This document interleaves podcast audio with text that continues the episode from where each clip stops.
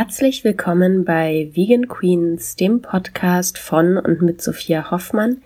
Was hier hier neben mir hört, ist tatsächlich das leise Knistern des Hafermilchschaums auf meinem Morgenkaffee und ich wollte euch nur ganz kurz einleitend sagen, ihr hört heute eine ganz besondere Folge, die habe ich in New York aufgenommen vor kurzem.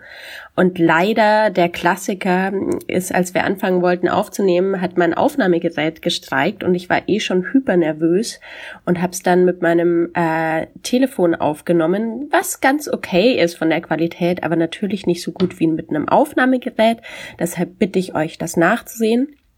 Außerdem noch ein Hinweis, es ist die erste Folge auf Englisch.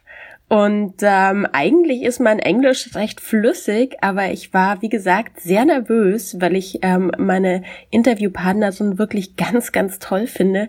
Und ich habe für meine Verhältnisse ein bisschen rumgestottert und das äh, ist menschlich und passiert leider manchmal, wenn man so aufgeregt ist.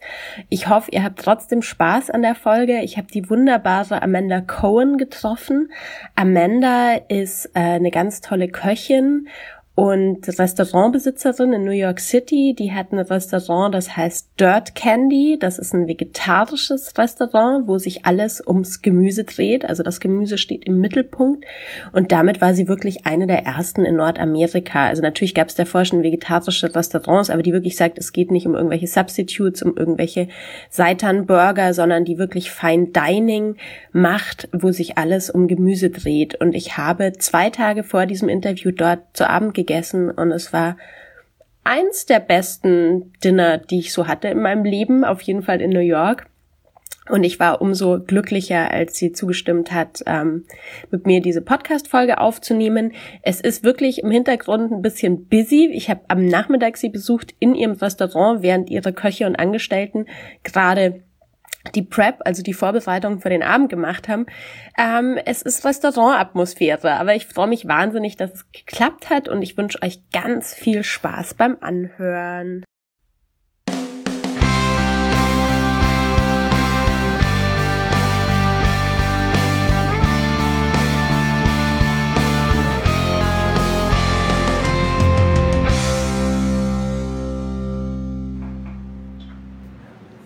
Herzlich willkommen bei Vegan Queens, dem Podcast von und mit Sophia Hoffmann.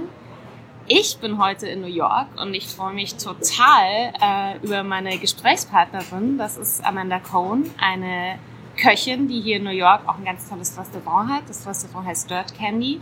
Und ich war vor ein paar Tagen auch schon hier zum Abendessen und Amanda hat sich netterweise ein bisschen Zeit genommen. Wenn ihr im Hintergrund Geräusche hört, dann sind das die Küchengeräusche, weil hier schon die äh, Prep für heute Abend läuft. Also wenn kurz der Mixer angeht, ähm, lasst euch nicht stören durch die Qualität. Ähm, ich würde jetzt einfach ähm, Amanda bitten, also es geht in Englisch weiter heute, aber ihr versteht ja alle Englisch. Und wie gesagt, wir legen jetzt auch schon los. Ähm, Amanda, I just always like uh, for my guests to introduce themselves because it's you know it's best you can best say what you're sure who you are and what you're doing. Uh, well, I am Amanda Cohen. I am the chef owner of Dirt Candy in the Lower East Side of New York City. And uh, Dirt Candy was the first all vegetable restaurant, uh, definitely in North America, if not the world.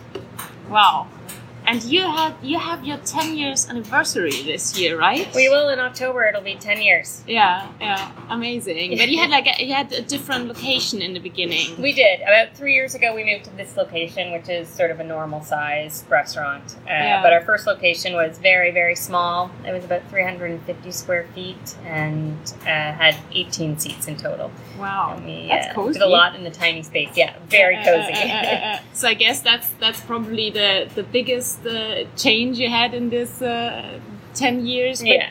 talking about this 10 years anniversary, can you say something about you know like the um, like the changes for you personally or the journey or you know you get sentimental probably after 10 years. I mean Yeah. it's a big thing. Um, the journey is actually that it's a journey. And Yeah, that's the truth. uh, and that's uh, what uh, I've learned. And there's no actual real beginning or end. Uh, it's just as hard today as it was 10 years ago, just in different ways. I have a bigger staff and uh, more bigger, different problems, but it was incredibly complicated at the small place, and I thought that was also incredibly hard and had so many problems. Uh, the the personal part of it is that hopefully I can deal with the problems better Yeah, than I did uh, uh. ten years ago. Yeah, uh, uh, any regrets? Ah, every day I regret opening the restaurant, and then every day I'm glad I did. Yeah, isn't it this weird, like, yeah. Uh, as, uh, but I mean, also the perception of, as you said, like a vegetarian or like a vegetable uh, centered restaurant. How did it change in the last 10 years? Well, when I opened, it was pretty sort of new. I mean, there were lots of vegetarian restaurants, uh, although I think of them more as vegan restaurants uh, because there's very few uh, actual vegetarian restaurants in the States, at least in Canada, which is where I'm from, Hmm. that serve yeah, dairy. you're from Toronto, right? Yeah. So most vegetarian restaurants are actually vegan. Uh, uh, uh. Hmm. And what we were doing is we actually serve dairy, which put us already in a different category. Hmm. Um, we make everything vegan and vegetarian, but uh, we do have dairy on our menu. But neither of those were actually our focus. Um, I, per- I, although I had been vegetarian for a number of years, I am I'm a pescatarian now for the most part, and uh, I really I don't really care what your diet is. Hmm. and the restaurant had sort of no ethos behind it. There was there was no political reason, no sort of environmental reason, no health reason. I just really discovered over my cooking career that I liked cooking vegetables. You liked it. Yeah, and that's what I wanted to focus on. Um, it doesn't matter to me what you ate yesterday, what you're going to eat tomorrow. I really just want you to come in and enjoy the vegetables that are on your plate today in my restaurant. And make that the showstopper. Yeah, I mean, exactly. That's, uh, uh, uh, uh. And then when we sort of started doing this, really, it took people aback because um, when we started talking about what we were doing, and we really kept saying, you know, we're not a vegetarian restaurant. That's a very specific kind of cuisine. There's nothing wrong with it. It's just Yeah, not uh, what uh, we're uh, doing. Uh, what we are doing is really trying to sort of highlight and uh, glorify vegetables. Uh, and you know, we kept presenting it by saying there's hundreds, thousands of steak restaurants and thousands of chicken restaurants and so many restaurants dedicated to fish, but there really isn't a single restaurant Mhm. dedicated just to vegetables. Mhm, And that's the mhm. tragedy that we're trying to fix. hmm Yeah, and also, I mean, I can only like also if I describe, and then of course I, I describe New York to, to Berlin. You know, it has this like um, um, reputation of being like vegan capital, whatever. But a lot of it is just substitute fast food Right. that is, you know, like the burger and the Exactly. uh, the yeah. We also have like kebab and stuff like that.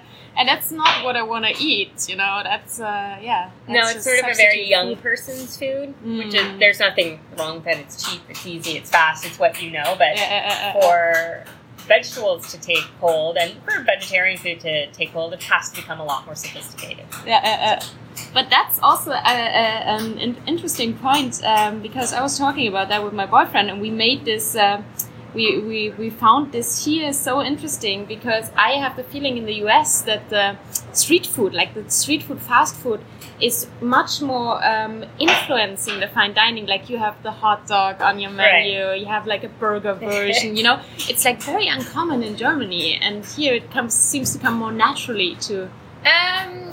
Yeah. Yeah. I mean, I like to have. I. I'm not the. My goal is more to really show people what one can do with vegetables, and there is this reality, which is why mock meat becomes so popular, which is that there's only so many flavors and textures in Yeah, the world, uh, uh, and uh, so to get people to really sort of um, uh, like something and you know feel loyal to it, they have to feel a little familiar with it. Yeah. So we try to give, the yeah, umami, yeah, exactly. uh, so that's why you know when we were doing the broccoli dish and we did the broccoli hot dogs, um, it is less to do. I mean, it's fun to do more casual food in a high end restaurant. That sort of always turns the tables a little, but it's also saying, listen. You love a hot dog for a reason. You can like a broccoli hot dog too. It's Yeah, not uh, that uh, different. yeah, uh, uh, yeah, but uh, you know, like I mean, I, I have to just have the feeling like some German chefs would like I would never serve you know a hot dog in my restaurant. Sure. It's good. Of course, it's a very uh, sophisticated version. Right. Um, yeah, it's just interesting. Um, you you also uh, released a, a cookbook, uh, like a Dirt Candy cookbook, and it's actually a graphic novel. So, do you have a love for graphic novels, or how did that come? I mean, it's like very unusual for a cookbook. It was, and it, it still is. There's been a couple that have been released since we did ours. Um, I do like graphic novels. I think they're an amazing uh, art form, and they do they they have abil- an ability to tell a story in a much different and deeper way. Uh, for the reason we ended up doing the cookbook that way was because uh, we wanted to do a book that really sort of captured the energy of the smaller restaurant, and the small restaurant was pretty crazy. Um, and I just didn't feel like a traditional cookbook could do justice to it. And know, we ended up coming up with this idea. And as soon as we had the idea, we were like, oh, yeah, that makes a lot more sense. We want the recipes to be visual. We want people to really sort of understand what the restaurant's uh, like, and we can show that through the pictures. So it, So it, it- worked for us. Did you also think you could maybe reach a different audience with the kind That was, I mean, that was happenstance. side effect? Yeah, I mean, I wasn't sure if there would be that much of a crossover. And, Yeah. uh, you know, what was the audience that we didn't know that we would actually reach were kids. And as it turns out, it's really popular, and parents give it to their kids, but they're like, look, it's like a comic book and it's a cookbook, and so it's a really great introduction for them. Because it's super cool. I mean, that's like I don't know. I, I, I want to ask you about that later because I'm asking that all the all the people I'm talking to, you know, about childhood memories and how you grew up in with with food experience because I think that's so. I mean, that's so important, and it's just such you know it's so much easier if you if you happen to to cook at home and you know like people who don't have that experience have really a hard time learning that later in life and um, but I wanted to talk uh, uh, about a a few dishes, also dishes that I was uh, happy to try a few days ago. I mean, what really stuck in my memory was the portobello mousse, Sure. and I found this article where you're talking about these dishes that defined your career, kind of. And I just I found this story very very interesting because you said the portobello mousse kind of saved your restaurant at some point. The Portobello Mousse did save the restaurant. Uh, so even before it saved the restaurant, it actually put the restaurant on the map. Yeah. Uh, this goes back to sort of being having dairy in the restaurant and being a different kind of vegetarian restaurant. Because when we put that out on the menu, uh, I think it was one of the first times people understood that, like, being vegetarian, vegan, because we do have a vegan version that's Mm, very mm. similar, um, doesn't mean denial. It Yeah, can actually, uh, you know, mean so much more. We wanted to take this vegetable uh, that had been so maligned in the 80s and 90s. It was always, you know, the portobello burger or the grilled portobello is the side. Um, or, you know, that was your main part of the dish. And then you had, you know, whatever else the sides were in the restaurant were served to you as a vegetarian. Yeah, uh, And uh. people stopped enjoying the mushroom for what it really was. It just became this substitute for everything. Yes. So I wanted to take that back, and we came up with the mousse, and it's this really luxurious, decadent dish, which shows you that food can be delicious no matter what it is. It's Um, amazing. Yeah. so that's really we started getting a lot of attention attention from that Mhm. as, as soon as we opened the restaurant. Uh, and then about a year into the restaurant, uh, somebody had sort of mentioned that I should do the the PETA was having a contest for the best fake foie gras, and I didn't really care so much, but I was like, oh well, maybe I'll win money, and that'll be exciting. yeah. So about three months later, my air conditioning unit in the restaurant, in the middle of a very very hot hot summer, uh, broke down, and there was no way that it was going to be able to handle the rest of the summer. And the air conditioning guy came in. He's like, you know, I can fix it for you. And I was like, great. How much will it cost? And he was like, oh, it'll cost ten thousand dollars. Which is fortunate because just that morning I had won the PETA contest and won ten thousand dollars. And I was like, great, because I did not have an extra ten thousand dollars in my account that day. So Yeah, it all uh, worked out. Uh, that's uh, that's amazing. you also have um, um, yeah cauliflower. You had a cauliflower dish in that in that list. I didn't I didn't try it by now, but I just I just quickly wanted to talk about cauliflower with you because I also love this vegetable so much, and I think this it's just amazing because you can do so So many much. different things with it, you know. And some people like there's this guy. Oh God, I always forget the names. There's this Israeli chef who started like he has a restaurant in, in Tel Aviv, but he also runs a few places all over the world. He has one in Vienna and one in uh, Paris, and like his main ingredient is the like fully baked Right, cauliflower that he right. turns into pita sandwiches. That's just his main simple idea, and to have such a you know simple idea and turn that into uh, a franchise basically, Yeah. it's uh, it's so great. So Cauliflower is like the chicken of the vegetable world. Yeah, you yeah. kind of do a lot with it, and it's a- pretty neutral. Yeah. What's your What's your favorite? Or could you not? Could, could you say that there's like one favorite thing you, you wanna- you're Um, doing with cauliflower? Uh, let's see. Something new you're working on? Or? uh, well, we actually have a cauliflower dish here right now, which is uh, it- it's a rainbow cauliflower uh, smoked cabbage uh, Yeah. dish that has this real. It's sort of based on bouillabaisse, and it has this really intense, um, sort of smoky, almost fishy flavor. There's a lot of seaweed in it, Mm-hmm. and uh, the cauliflower is perfect for that. And we have we shave it, we um, it's sautéed, it's pickled, so it has all these different kinds of textures going for it. I mean, the variety of consistencies is so crazy. Yeah. Also used to do this, or I often do this like cauliflower puree, and you know, there's so many people who are skeptical about cauliflower. they don't really like it, but if you serve it as a puree, they don't even recognize No, they're eating exactly. cauliflower. So it's so. well, that's one of the nice things about vegetables is most people sort of grow up eating them one way. Yeah, like exactly. Either like raw or like super roasted, however their mom chose to make it for Yeah, them. cooked to death Yeah. or something. Yeah, yeah. So at this point, it's almost like vegetables are a blank slate. As long as you can just convince people to try something, uh, you can usually get them to like it.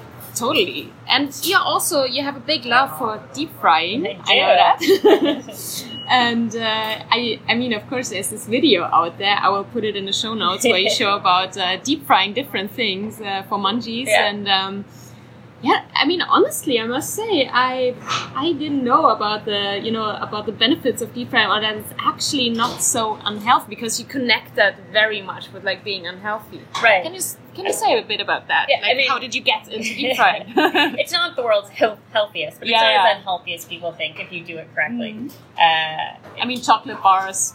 Yeah, yeah, exactly. fry them, it's not healthy. Yeah. um, the, the way a, like a good deep fry works is you actually seal in all the sort of nutrients and uh, the, the minerals and all the flavor of a vegetable, especially if it's in a batter. And that batter coats it, and you deep fry it. And when the oil's hot enough, the only oil that actually gets into the vegetables is what's on the outside of the batter, Mhm. and everything else is inside is steaming.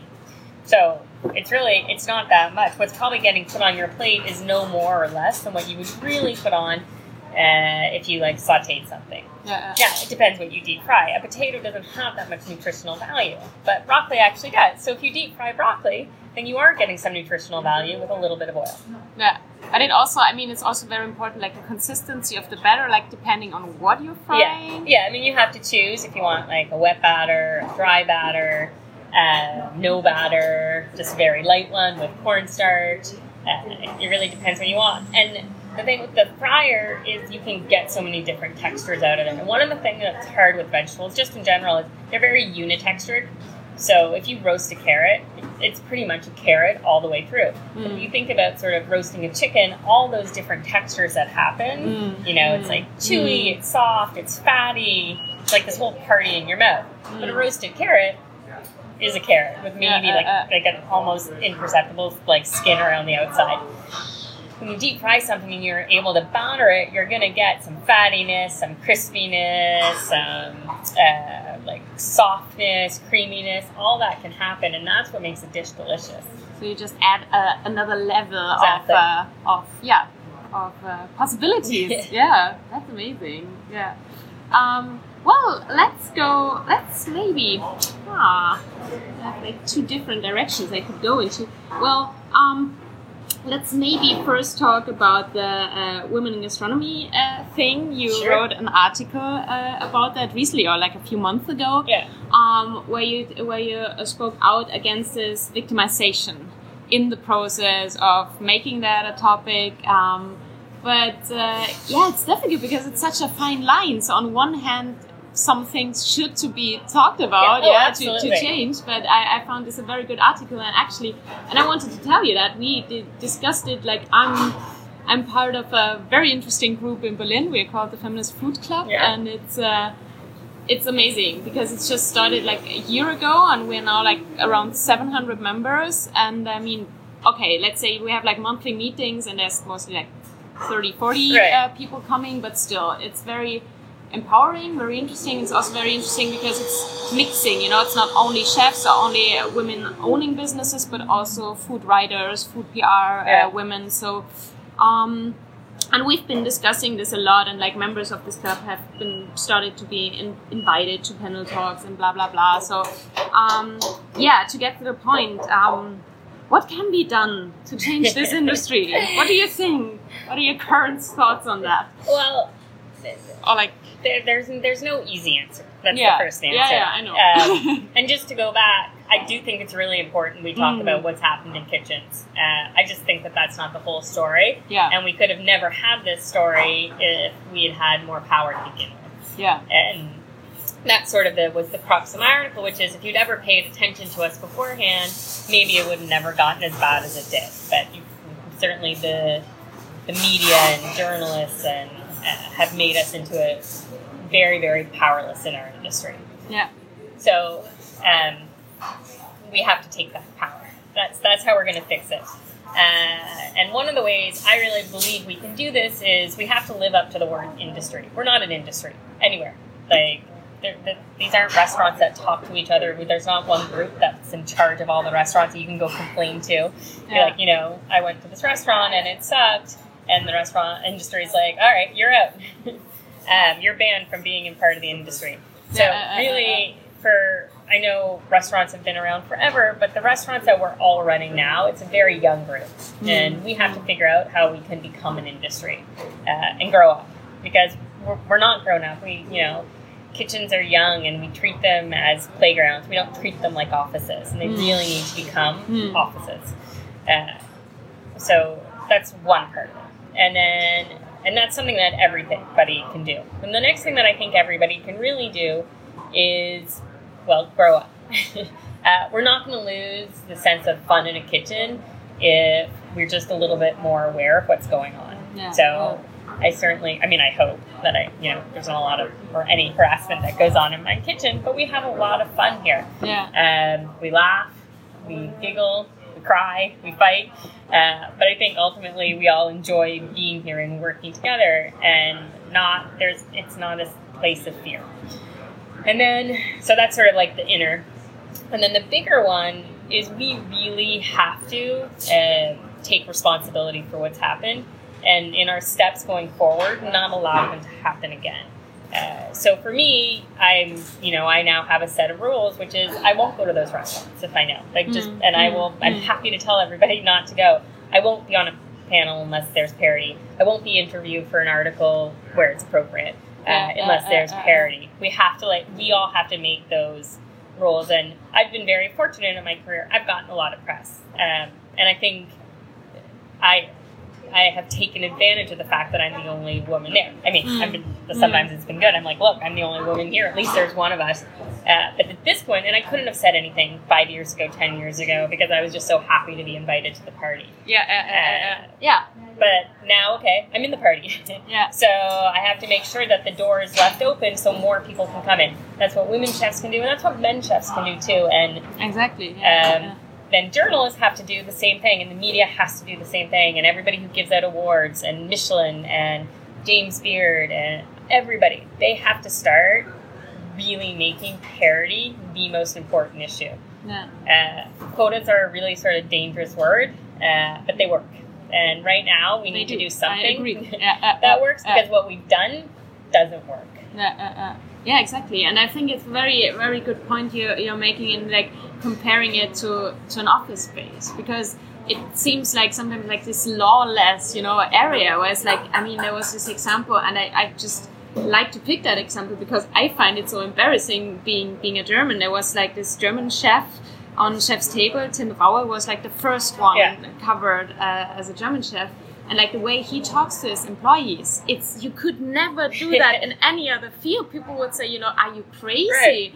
I mean, seriously, you But know. and in the that. kitchen, it's uh, it's kind of okay, you know. And he's still like uh, held as a genius, you know. and I don't like that fact. And um, yeah, we are also discussing this a lot, you know, like um, how to yeah how to say because like this this food world or like how we also in Europe uh, um, um, you know see it now it's like it's made by by white men that have a lot of money you Right. know that's the guys who also go to restaurants and that kind of stuff so yeah of course you as a as a guest can can make uh, choices which restaurant you're going to support and absolutely. people are paid fair, you know, and all that stuff.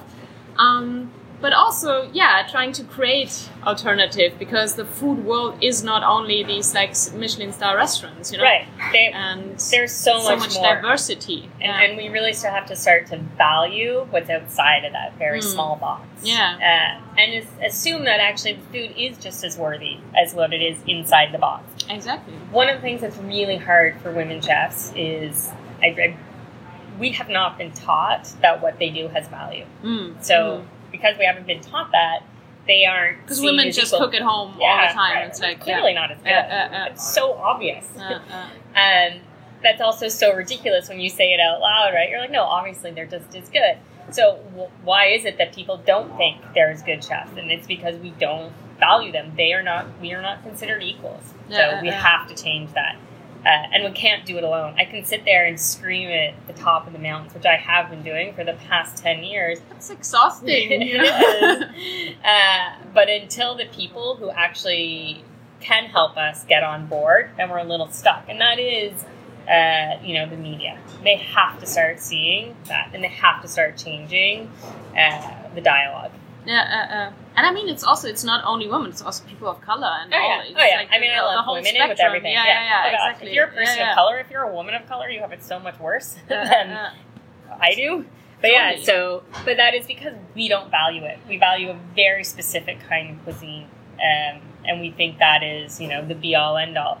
And yes, for a long time it was, and but it doesn't have to be anymore. And the, the way to change that is to assign more value to Yeah. other kinds of cuisines. Totally, because we we I also feel like oh what what I see from this network that that I work within, it's also. I mean, of course, you know, as a chef, you're mostly recognized if you have your own restaurant, Right. if that's, you know, but I know some women who just started catering businesses because that was easier with like having a family or like having Sure. a child or not that financial risk, you know, but you will never be valued in that, uh, you know, like that much if you just have a nice catering. You know, it's just. Uh, but it could be because they could do be. amazing stuff. You know, and it's uh, yeah. I think it's very important that uh, yeah. So yeah. Nothing more to say to that, basically. Just and I also found that very nice because um, you have it written in your in your menu that um, uh, guests don't have to give tips Right. because your stuff is paid uh, fair. And I, I mean, it's completely different in Germany, the, the tip system. So, um, but here, like some people just have to rely on the tips because that's like part of their payment, basically, or like Yeah, I mean it is. It's a pretty much everywhere in the state that's a tipped restaurant. Uh, your salary is entirely dependent on tips. Mhm. Uh, right now, the minimum wage is slowly slowly going up for tipped employees. It's, it's different than it is for regular Mhm, employees mhm. minimum wage. Uh, but that's such federal a crazy system to me, you know? It's like, it's so crazy and it's so complicated. Mm. The federal minimum for tip em, uh, employees is two dollars and like thirteen cents. Mhm. That is insane. And so then everything else, you are supposed to be able to make up the rest of minimum wage in tips, and then hopefully you get more tips after that. Um, but what if you people don't? so desperate. you so know? Desperate, like- and you're really you're hustling and you're fighting for your money, and we just it, it's such a broken system. And if Mm, mm. we could just get rid of it and pay everybody the standard minimum wage, great. And if actually, you know, nobody had to work for tips because your front of house, your customers shouldn't be paying your employees' payroll. You should. Yes. And there's nothing wrong with getting a tip if it was actually a tip, but it's not a tip. Yeah. It- it's my As you do, you know, like in Europe, it's like 10% or something just for good service, Yeah, you know, on exactly. top. Yeah, yeah. Um, and then here, two things happen. One, the t- people don't actually tip differently. You Mm. tip whatever you tip. If you Mm, tip mm. twenty percent, you always tip twenty percent. Hmm. If you tip fifteen percent, you always tip fifteen percent. People rarely leave less. Every once in a while, they might leave a little bit more. So it doesn't actually have anything to do with service. Um, it's what you perceive the value of that Hmm, meal is. hmm. And the other problem with it is servers often then get blamed for mistakes that aren't their fault. So if something happens bad in the kitchen, why would we take away their tips? Or Mm. if there's snow and nobody comes into the restaurant, like it's a really cold, wintry week right now in New York, uh, so people aren't going out as much. But I still have to have servers here, Hmm. and I still have to pay them. Uh, but I'm not as busy as I was two weeks ago. It just happens to be the, the nature of the restaurant business. So why should my parent? My, why should my um, servers make less? Because I'm not as busy. They're still coming into work, willing to work, do their job, and willing to work just as hard as they would have two weeks ago. Oh, it totally doesn't make any sense. Social, yeah, system. Is it is it very uncommon that you make this decision, or does it Yeah. happen more and more? Okay. Yeah, I mean, some couple of restaurants started a few years ago, and hopefully more people will uh, join. We have a, some big issues that are facing the restaurant industry right now. Our minimum wage is going up, Hmm. and people don't know quite how to deal with that uh, because then they have to raise their prices. But customers, uh, we have all noticed, don't really want to pay more. Uh, and tipping has actually been a way to trick customers to think that they aren't paying more. Yeah. Uh, uh. Um, so, and to raise prices also means that customers are then going to be tipping more, uh, but it also means that other, like, uh, your taxes go up, everything goes up. You have to pay your servers more, and you have to pay your back of house more, and all those taxes go up, and your insurance fees go up. So it, it starts to get really complicated. And at the same time, we have this really, really, really big problem in the States, which is we do not charge enough for food Mhm. across the board. Mhm. Mhm. Um, people, when they go out, unless they're at like a really fancy restaurant, Mm, they mm. don't want to pay for food. Yeah, yeah, yeah. They think it should It's be the exact same in Germany. I mean, also compared to other European countries where it's very valued, like France or like Scandinavian countries, it's crazy. Yeah. Like everything has to be cheap, you know. So that is it here. Um, and restaurants can't run that way anymore. Mm, Our labor isn't as cheap as it used to be, and it should never have been that way. No, It- no, I mean, it was a broken exactly. system, but yeah, yeah. now we're really facing this problem because the minimum wage is going up, and so unless our consumers start letting us raising prices, so many restaurants are going to close. And there's also the possibility that even if we do raise prices, customers won't come to our restaurants as much anymore, but they'll go to other restaurants, um, and that's actually okay. If we lose some restaurants, and that means that I lose my restaurant because customers don't want to come, that is fine. I mean, it would be very sad, Yeah, but yeah, we yeah. have to we have to figure out this problem. Uh, uh, uh, uh, uh, uh. Yeah, it is. I mean, there was this study uh, in Germany, and it didn't surprise me that you know Germans basically pay more money for a good motor oil for their car than for vegetable oil they use for their cooking, and that's just that says it all. That's You know. That's, uh, yeah, difficult, and yeah. Um, let's go to something uh, more fun. I always have these questions that I ask every everybody. Um, so I just start with the most stupid one, which is, uh, what fruit would you be if you would be a fruit? But fruit. That's so tough. Think about it. Maybe peach. A peach. Is there like a, a, a why? Why? Or you just love It's one of my. I really like peaches when they're perfect. Yeah. So a, a bad peach actually is not awful.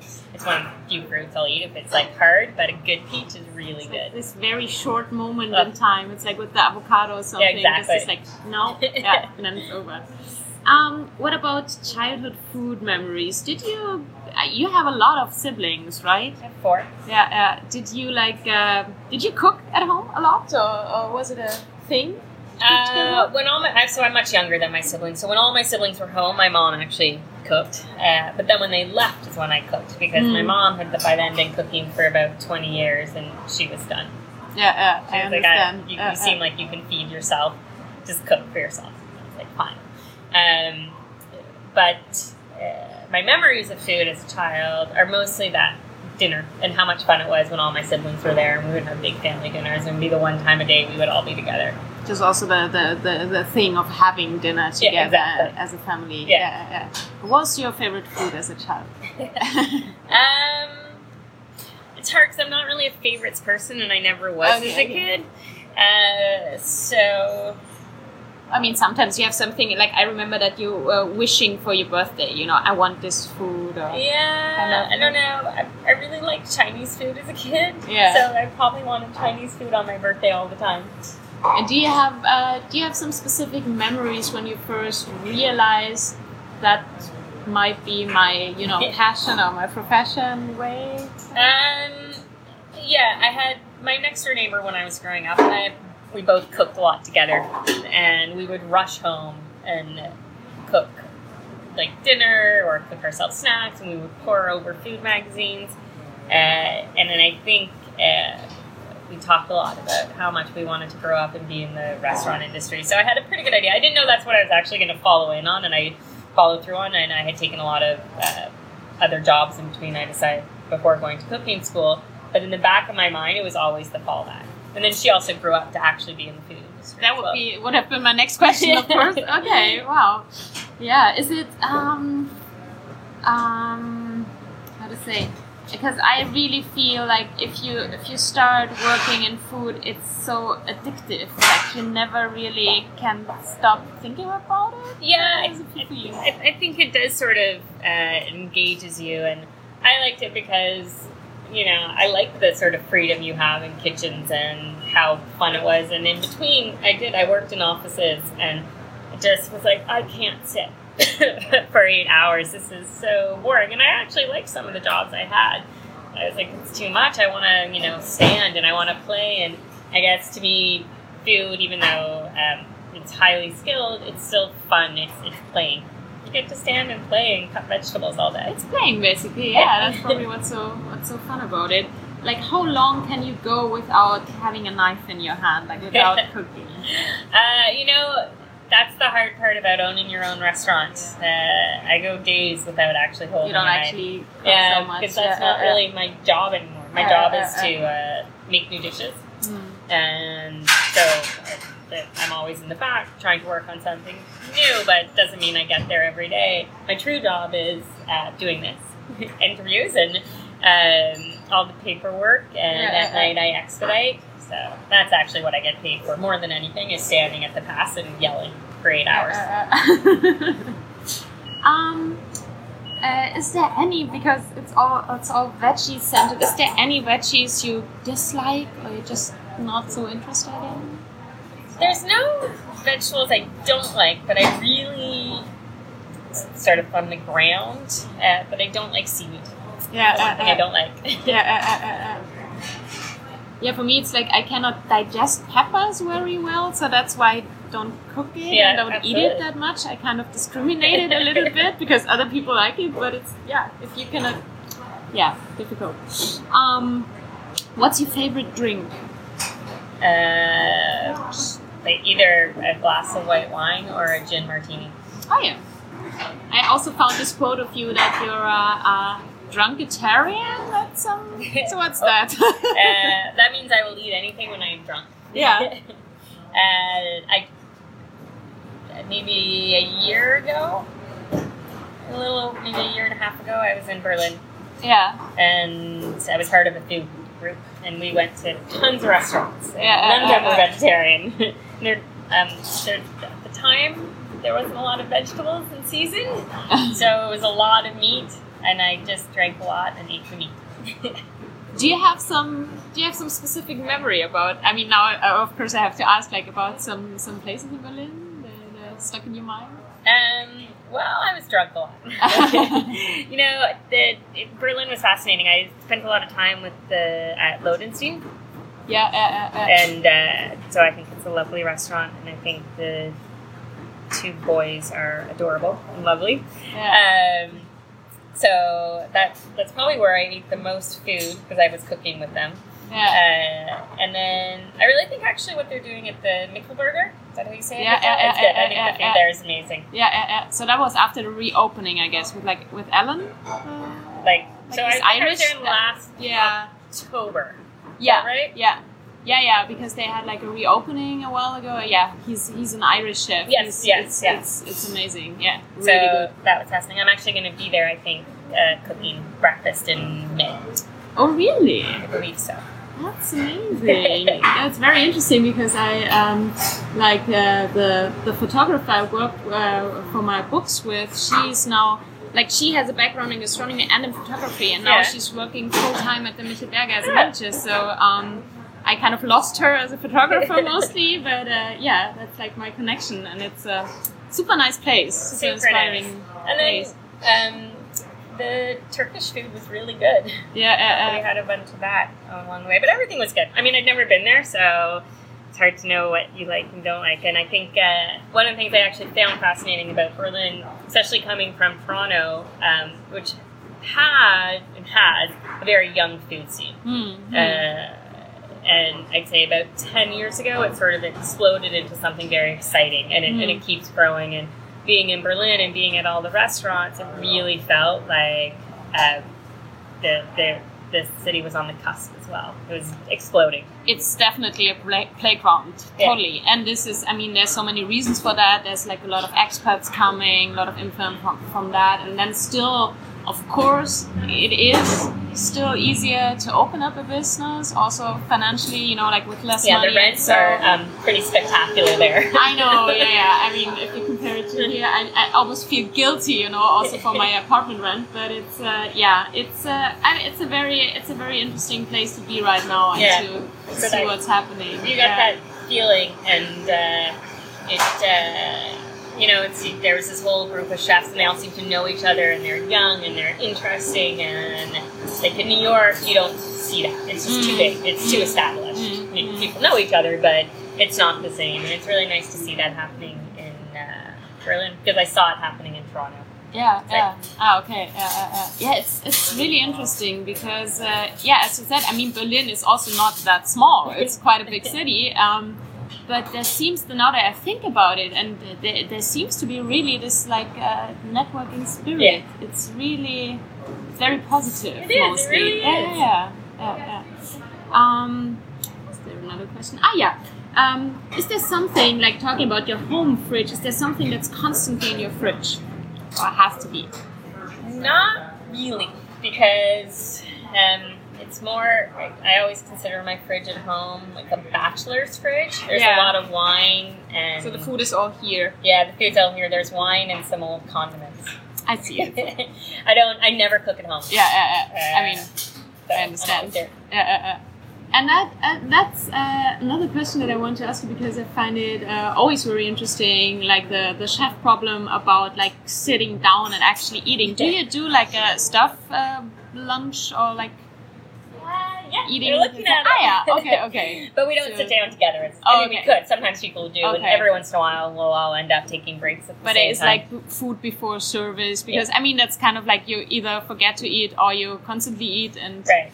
so. It's uh, you have to take care of yourself. Yeah, we have two family meals a day. One that starts eleven, and one that's at four thirty Yeah, daytime uh, and uh, uh, nighttime. and uh, the nighttime uh, staff who's on the front of house always sits down, and they usually sit down together. And then every once in a while, the rest of us do. But yeah, mostly we're standing in the back eating out of a plastic container. Yeah, yeah, yeah. Very cold food because we packed it up when it was hot, and then we are like, oh yeah, I should probably eat something. we're standing over a garbage can with it.